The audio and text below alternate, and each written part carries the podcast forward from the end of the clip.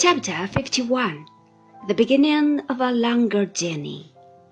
It was yet early in the morning of the following day when, as I was walking in my garden with my aunt, who took little other exercise now, being so much in attendance on my dear Dora, I was told that Mr. Peggotty desired to speak with me.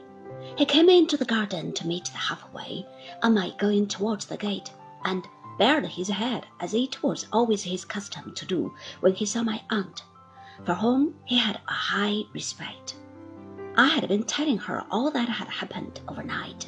Without saying a word, she walked up with a cordial face, shook hands with him, and patted him on the arm. It was so expressively done that she had no need to say a word. Mr. Peggotty understood her quite as well as if she had said a thousand. I'll go in now, Trot, said my aunt, and look after little Blossom, who will be getting up presently. Not long of my being here, ma'am, I hope, said Mr. Peggotty, unless my wit is gone a bit sneezing, by which Mr. Peggotty meant to say a bird's nesting. This morning, 'tis along of me, as you are going to quit us. You have something to say, my good friend, returned my aunt, and will do better without me. By your leave, ma'am, returned Mr. Peggotty, I should take it kind, providing you don't mind my collecting, if you'd abide here. Would you? said my aunt, with a short good nature. Then I'm sure I will. So she drew her arm through Mr. Peggotty's and walked with him to a leafy little summer house that was at the bottom of the garden, where she sat down on a bench, and I beside her. There was a seat for Mr. Peggotty too, but he preferred to stand, leaning his hand on the small rustic table.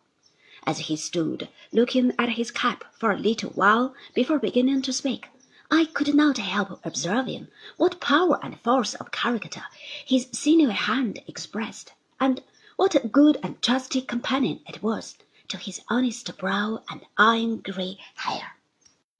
I took my dear child away last night, Mr. Peggotty began, as he raised his eyes to ours, to my lodging, where I have a long time been expecting of her and preparing for her. It was hours afore she knew me right, and when she did, she knelt down at my feet and kind of said to me, as if it was her prayer, how it all come to be.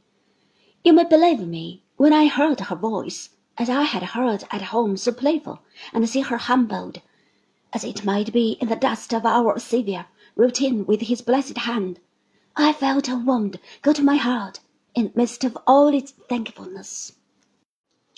He drew his sleeve across his face without any pretence of concealing why, and then cleared his voice. It wasn't for long as I felt that for she was found. I had only to think as she was found, and it was gone. I don't know why I do so much as mention of it now. I'm sure I didn't have it in my mind a minute ago to say a word about myself, but it come up so natural, and that I yielded to it, for I was aware. You are a self-denying soul, said my aunt, and will have your reward. Mr. Peggotty with the shadows of the leaves playing athwart his face, made a surprised inclination of the head toward my aunt, as an acknowledgment of her good opinion, then took up the thread he had relinquished. When my Emily took flight, he said, in stern wrath for the moment, from the house where she was made a prisoner by that spotted snake, as Master Davy see, and his stories too, and may God confound him! She took flight in the night.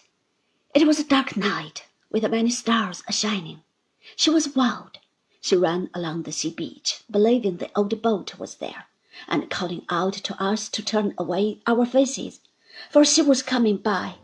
She heard herself crying out, like as if it was another person, and cut herself on them sharp painted stones and rocks, and felt it no more than if she had been rock herself. Ever so far she ran, and there was a fire afore her eyes and roaring in her ears. Of a sudden, or so she thought. You understand, the day broke, wet and windy, and she was lying below a heap of stones upon the shore, and a woman was speaking to her, saying, in the language of that country, what was it as she had gone so much amiss?